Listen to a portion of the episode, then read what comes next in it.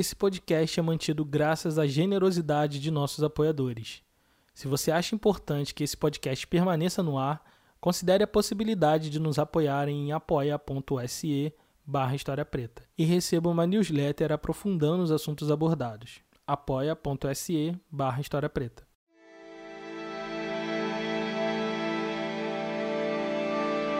O mito da verdadeira história que ninguém te contou tem crescido em certos setores da sociedade. Parece que de tanto ouvirem a máxima vai ler um livro de história, eles parece que resolveram escrever os livros de história para eles mesmos a fim de confirmar o mundo fantasioso que criaram em suas próprias cabeças. Nesse ponto a minha língua coça para não falar, né?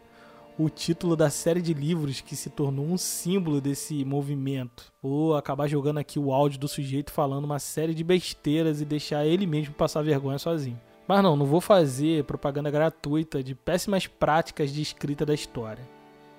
O meu critério para classificar assim aqueles livros que acabei de mencionar leva em consideração que a história, enquanto ciência, exige metodologia científica, ética e uma série de critérios que serão atestados por seus pares, também conhecidos como comunidade científica. Eu sei que é tentador acreditar em teorias conspiratórias que fazem parecer que existem cinco ou seis historiadores trancados numa sala no alto de uma torre, planejando enganar o mundo, escrevendo livros grossos e chatos que ninguém gosta de ler. Mas deixa eu te decepcionar isso não existe e, além de tudo, é um péssimo plano de dominação mundial. No primeiro semestre da minha graduação em História, eu tive uma cadeira chamada Fundamentos da História, ou algo do tipo. Uma das coisas que explodiu minha cabeça foi o fato de que a história ela não está dada como um fato e pronto. Trocando em miúdos, ela, a história é reconstituída por historiadores através dos vestígios que foram deixados por homens e mulheres do passado, o que a gente pode chamar esses vestígios aqui de fonte histórica. Então só é possível saber, por exemplo, que um escravizado valia tantos contos de réis no século XIX, pois temos anúncios de jornais com vendas e, e compra de pessoas e inventários pós-mortem e outros documentos que nos permite ter, sabe, uma visão do passado. Não há como acessar o passado plenamente em sua inteireza. Isso é impossível. E no momento não tem nenhuma possibilidade da gente, por exemplo, ver com plena certeza como foi a chegada dos portugueses nas praias aqui dessa terra que naquela época ainda nem se chamava Brasil. A única coisa que nos permite vislumbrar de leve a história que se foi é olhar para esse passado através dos seus vestígios a Carta de Peru Vaz Caminha, por exemplo, é um bom exemplo da chegada dos portugueses aqui no Brasil. E acabar tentando, com esses vestígios, reconstruir isso da melhor maneira possível. A história ela é sempre revisitada e constantemente estudada. Isso é saudável, faz parte da construção do saber histórico. Uma mesma fonte vai ser analisada por diferentes pessoas em diferentes momentos da história. Isso permite que a gente tenha um refinamento do estudo de um determinado momento histórico. Isso é salutar. Mas o que não pode é você sair falando coisas sem o um mínimo de critério e baseado na sua opinião, sem embasamento histórico. E é assim que todo ano, no Dia da Consciência Negra, alguns tipos muito específicos de brasileiros saem da toca com um desses livros em riste para dizer que a data é uma fraude, porque o Zumbi dos Palmares é uma fraude, pois nesse livro aqui, pipipi, popopó, Zumbi tinha escravos, lá lá lá. E o tom dessas conversas sempre se dá nesse lugar de conspiração, de uma certa verdade escondida que o seu professor de história, sabe, guardou a sete chaves e que agora está sendo revelada neste livro incrível que eu comprei ali na livraria da esquina. É curioso como um fato que aconteceu no dia 20 de novembro, lá em 1695, ainda causa tanta inquietação e discussões ano após ano. De todos os quilombos e revoltas escravas, justamente essa revolta foi tão significativa ao ponto de se tornar um símbolo de resistência política da população negra no século XXI. Por mais contraintuitivo que isso pareça, o que define a importância ou não de um objeto do estudo da história são justamente as demandas do tempo presente. Meu nome é Tiago e o História Preta de hoje é sobre o 20 de novembro.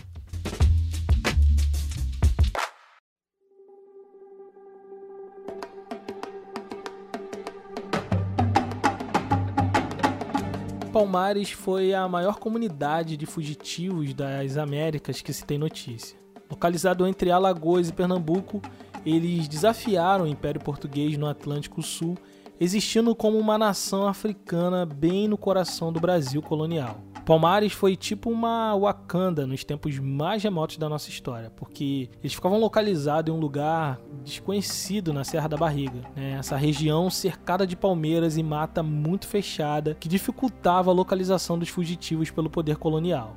Esse lugar de floresta densa acabou sendo um ponto de encontro principal dos refugiados negros de toda essa região. Apesar de ser uma das maiores e mais duradouras comunidades negras formadas a partir das fugas, Palmares não é a única na história. Desde o primeiro momento da escravidão, teve resistência de diversas formas possíveis, inclusive as de aquilombamento. Palmares, por exemplo, começa a ser mencionada nos escritos oficiais do governo já em 1580 Mal tinha começado a colônia aqui no Brasil e já vemos a formação do que será o maior ajuntamento auto-organizado de comunidades negro-africanas nas Américas. Fenômeno parecido também aconteceu no Panamá, que tinha uma grande comunidade liderada por um sujeito chamado Baiano. Já na Venezuela, lemos documentos sobre um tal Rei Miguel que desafiava a coroa espanhola, assim como na Colômbia com Bencos Biano e no México com um líder chamado Yanga. Apesar de ter nomes diferentes dependendo do lugar, essas comunidades têm as mesmas características de organização. Qual é a experiência que está por trás dos quilombos, que é uma palavra usada no Brasil, de origem africana? Comunidade de escravos fugidos. Onde houve escravidão? Nas Américas, houve escravos que fugiram. Esse é o professor Flávio Gomes, em entrevista à TV Escola. Só que em cada lugar das Américas recebeu as comunidades nomes diferentes.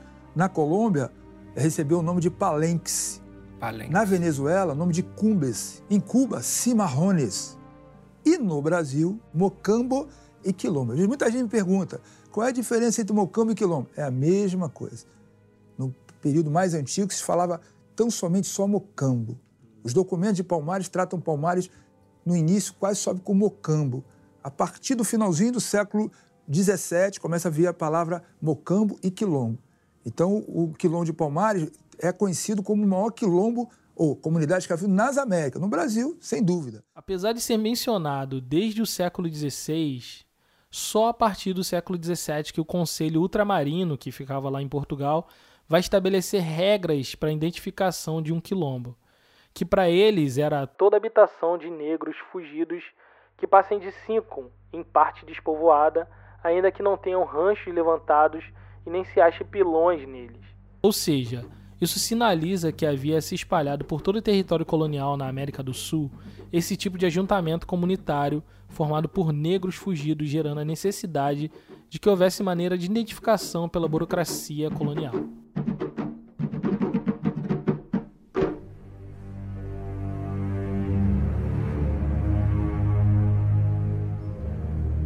Palmares, na verdade, era um ajuntamento de dezenas de mucambos ou quilombos que tinham um mucambo maior e mais populoso como centro do poder e liderança. Esse era o mucambo conhecido como macaco, os palmarinos se organizaram em ambientes ecologicamente desfavorável e difícil, mas foram muito felizes em se adaptar ao local, dominando a fauna, a flora e fazendo uso desse lugar como proteção natural de suas comunidades. Eles estavam protegidos, mas não isolados, pois a economia de Palmares era baseada na agricultura, que no caso não era só para a subsistência dos que viviam lá. Eles faziam trocas comerciais com as vilas próximas e produtores locais negociavam seus excedentes de óleo de palma e vinho também de palma, farinha e manteiga por armas de fogo, pólvora e ferramentas de trabalho. Os mucambos ficavam dispersos pela serra, mas temos razões para acreditar que havia comunicação entre eles, pois enquanto um produzia farinha, o outro produzia manteiga de amêndoa e óleo de palma, e tudo isso era revendido aos produtores locais. E é justamente essa atividade mercantil intensa que vai acender um alerta nas autoridades coloniais. Os senhores de engenho, os grandes lavadores se viam prejudicados não só com as fugas, mas também com a venda de excedentes aos pequenos produtores e negócios familiares. O jeito de fazer negócio entre Palmares e os pequenos produtores acabou criando também uma rede de proteção muito eficaz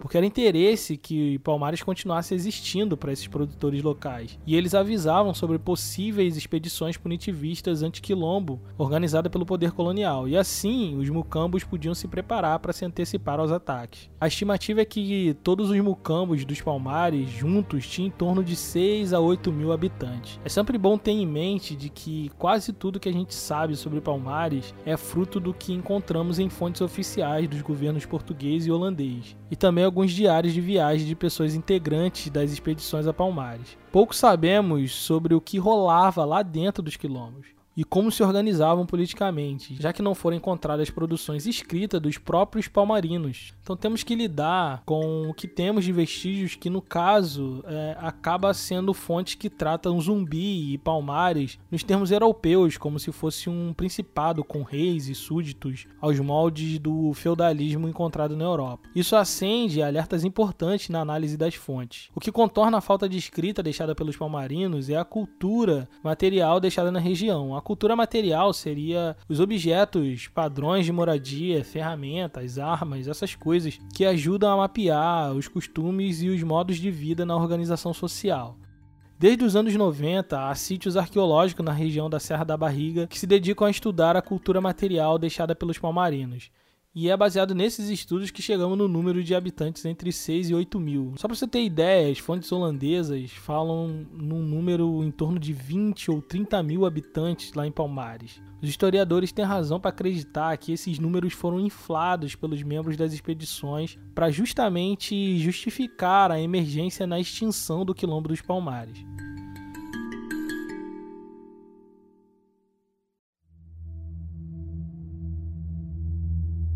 E foi assim que, a partir de 1602, começaram os ataques com motivações de destruição de Palmares sob o governo português.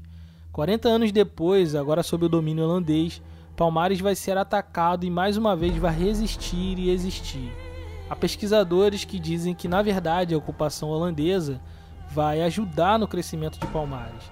As paralisações dos engenhos, as guerras e conflitos internos vão facilitar a fuga para os quilombos e aumentar as fileiras dos guerreiros palmarinos. Após a expulsão holandesa, Portugal passa a considerar Palmares como seu principal inimigo no território brasileiro. A partir daqui, vão ser quase duas décadas de ataques ano após ano, sem descanso, com perda dos dois lados. A principal fonte desses episódios é de Dom Pedro de Almeida, governador de Pernambuco na época. Ele relata em sua carta ao governo ultramarino lá em Portugal que as últimas tentativas de ataque deixaram as propriedades deles destruídas, enquanto que as de Palmares continuavam de pé, bem conservadas. Isso abriu uma era de negociações Há razões aqui também para acreditar que muitos dos feitos militares de Palmares, relatados nas cartas de Pedro de Almeida, foram exagerados por esse governador. Talvez nunca saberemos, mas o que sabemos é que Gangazumba, que na época era o líder de Palmares, entrou em um acordo com as autoridades coloniais que a comunidade de Palmares sairia da região da Serra da Barriga e iria se estabelecer em outro lugar chamado Cacaú. Além disso, não receberia mais escravizados em fuga o acordo não foi bem recebido por todas as lideranças dos diversos mucambos que formavam Palmares e a comunidade se dividiu. O tratado não foi respeitado por interesse dos senhores de engenho e, por fim, Gangazumba terminou assassinado em Cacaú. Nesse contexto é que Zumbi surge como uma nova liderança disposta a não fazer os acordos e nem a sair da Serra da Barriga. É aqui que começa uma nova era em Palmares, que só vai terminar mais de uma década depois de muita resistência com a morte de Zumbi dos Palmares no dia 20 de novembro de 1695.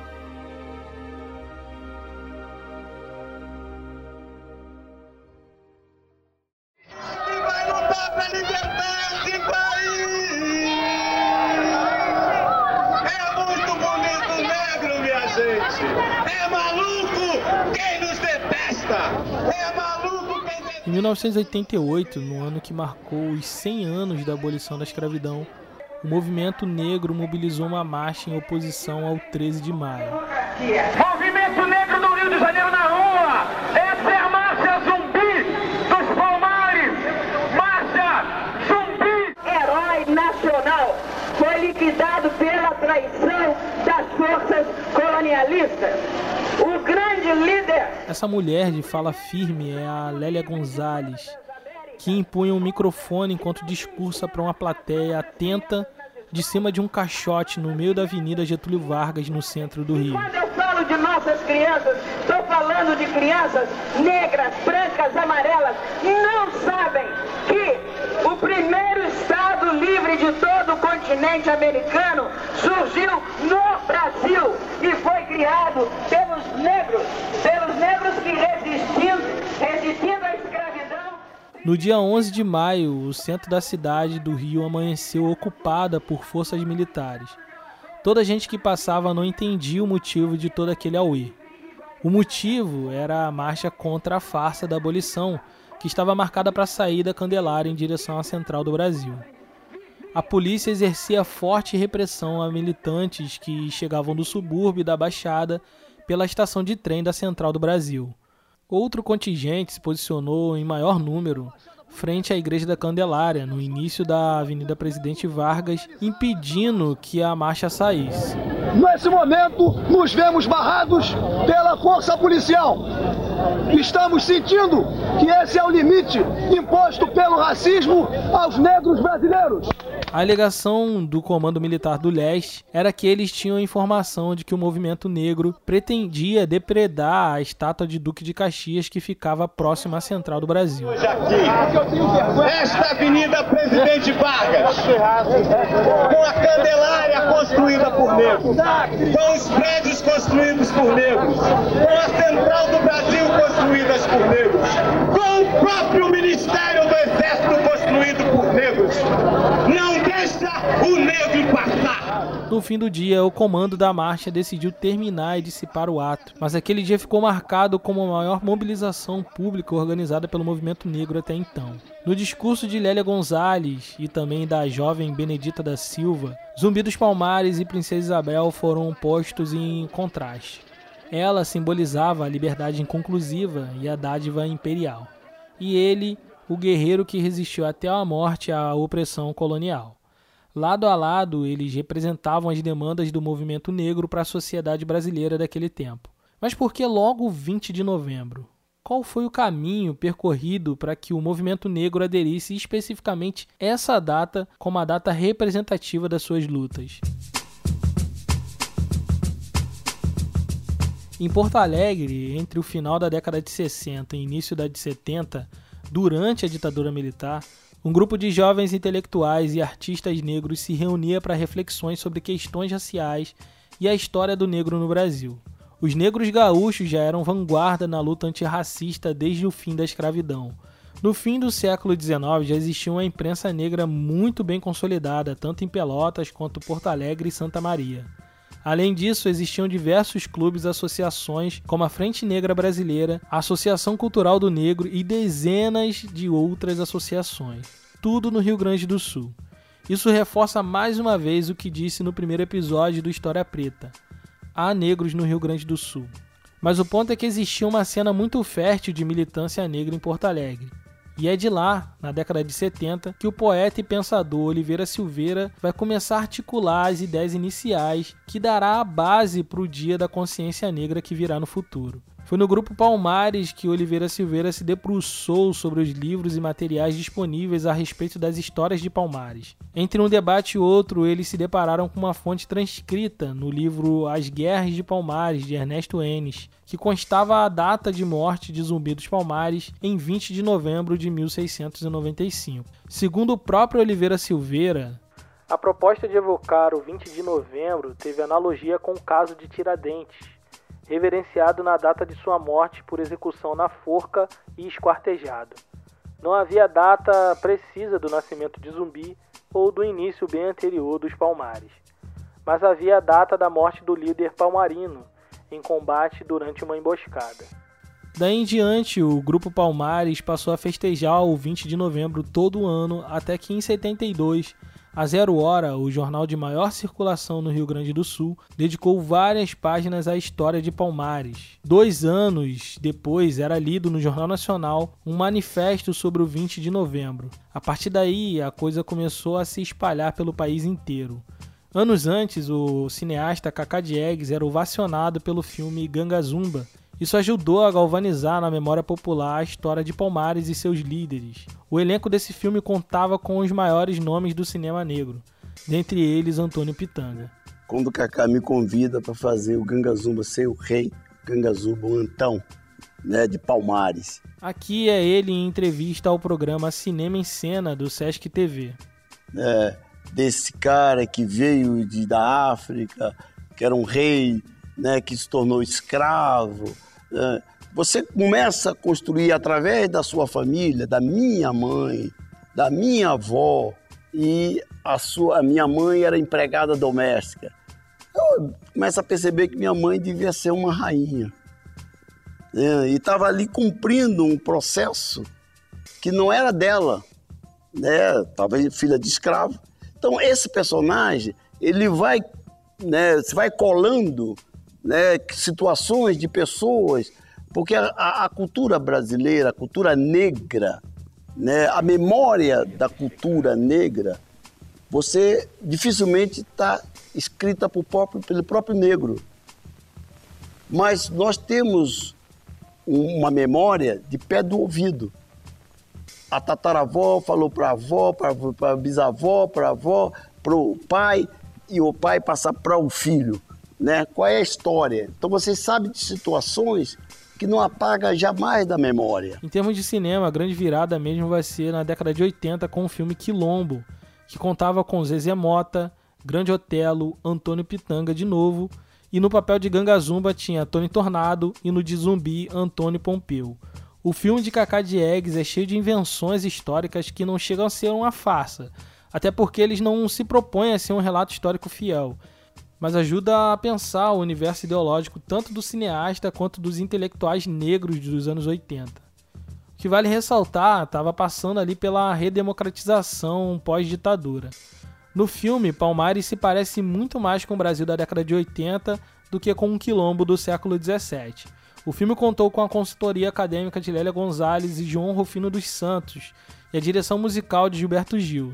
Sem dúvidas, esse filme ajudou a gestar no pensamento coletivo brasileiro a ideia de um lugar utópico onde negros viviam em plena liberdade, mas que infelizmente foi destruído por colonizadores. Isso conversa muito com as pautas sociais que estavam em voga naquele momento de redemocratização e efervescência política. Havia uma juventude nas ruas, os velhos militantes voltavam do exílio e o povo estava muito esperançoso por um Brasil mais igual, mais plural e democrático. Uma sociedade como Palmares, liderada por negros que fugiram da escravidão, caía perfeitamente como uma luva naquele contexto do Brasil. Daí em diante, não tinha mais como frear a relevância do 20 de novembro.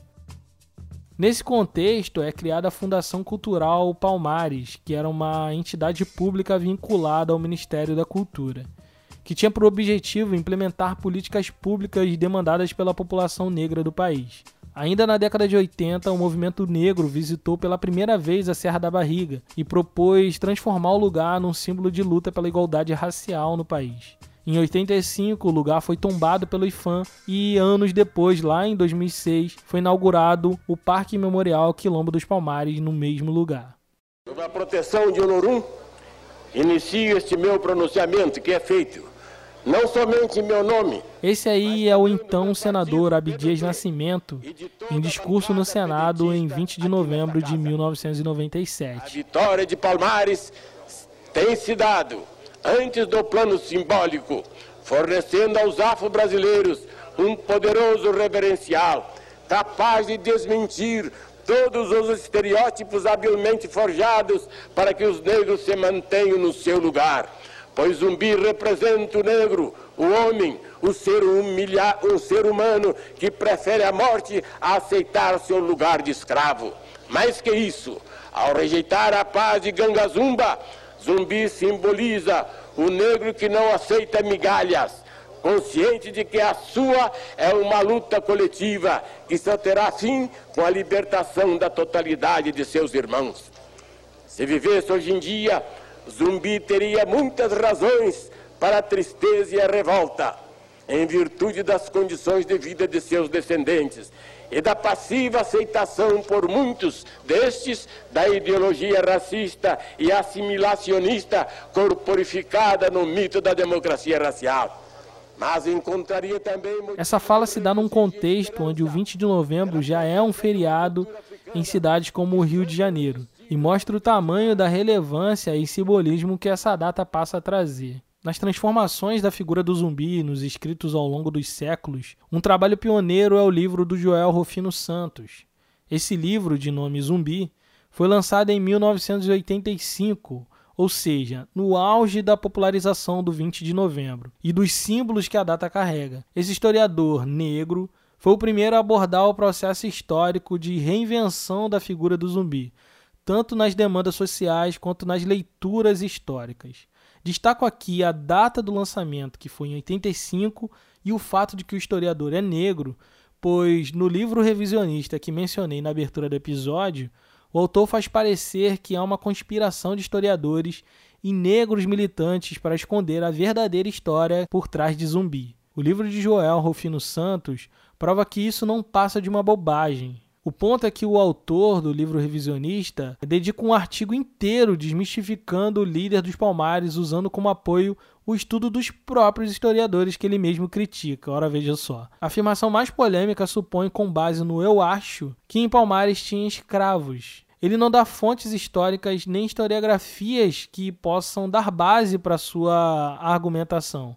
O objetivo fim é apenas tentar revisitar a história sem um mínimo de responsabilidade, na tentativa de enfraquecer a importância de Zumbi dos Palmares na história do Brasil. O autor revisionista julga estar fazendo algo revolucionário, quando na verdade já tinha historiadores negros debruçados em fontes e documentos para entender o zumbi histórico que vai além do zumbi simbólico. João Rufino vai ser um dos primeiros nomes a questionar algumas afirmativas dos livros antigos escritos sobre Palmares, como por exemplo o fato de que Décio Freitas diz que Zumbi teve nome de Francisco e foi criado num convento, porém nunca apresentou fontes que atestavam a veracidade disso. Há muitos zumbis misturando passados e presentes que são transformados em heróis e mitos, sempre com uma camada de história e memória. Tentar encaixotar eles ou separá-los pode ser um erro do ponto de vista histórico. É importante estudar e buscar respostas sobre o zumbi histórico, assim como é importante entender os processos que criaram esse zumbi simbólico.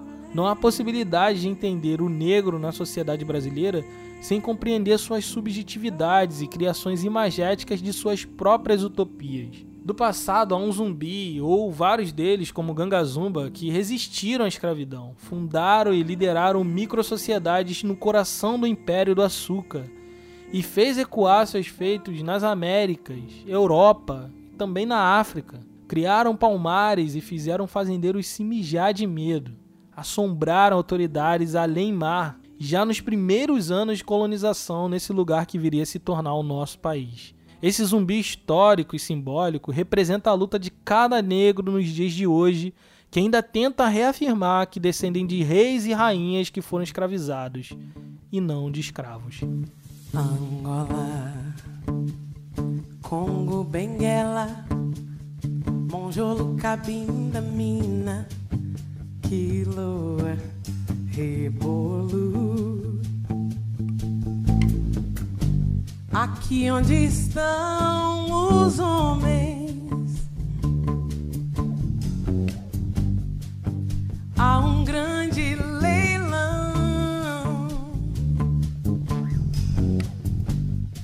Dizem que nele há uma princesa venda que veio junto com seus súditos, acorrentados num carro de boi. Eu quero ver, eu quero ver, eu quero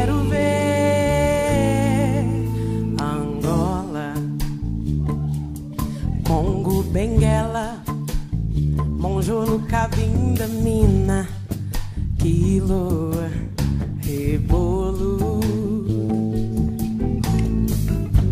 Aqui onde estão os homens. De um lado, cana de açúcar.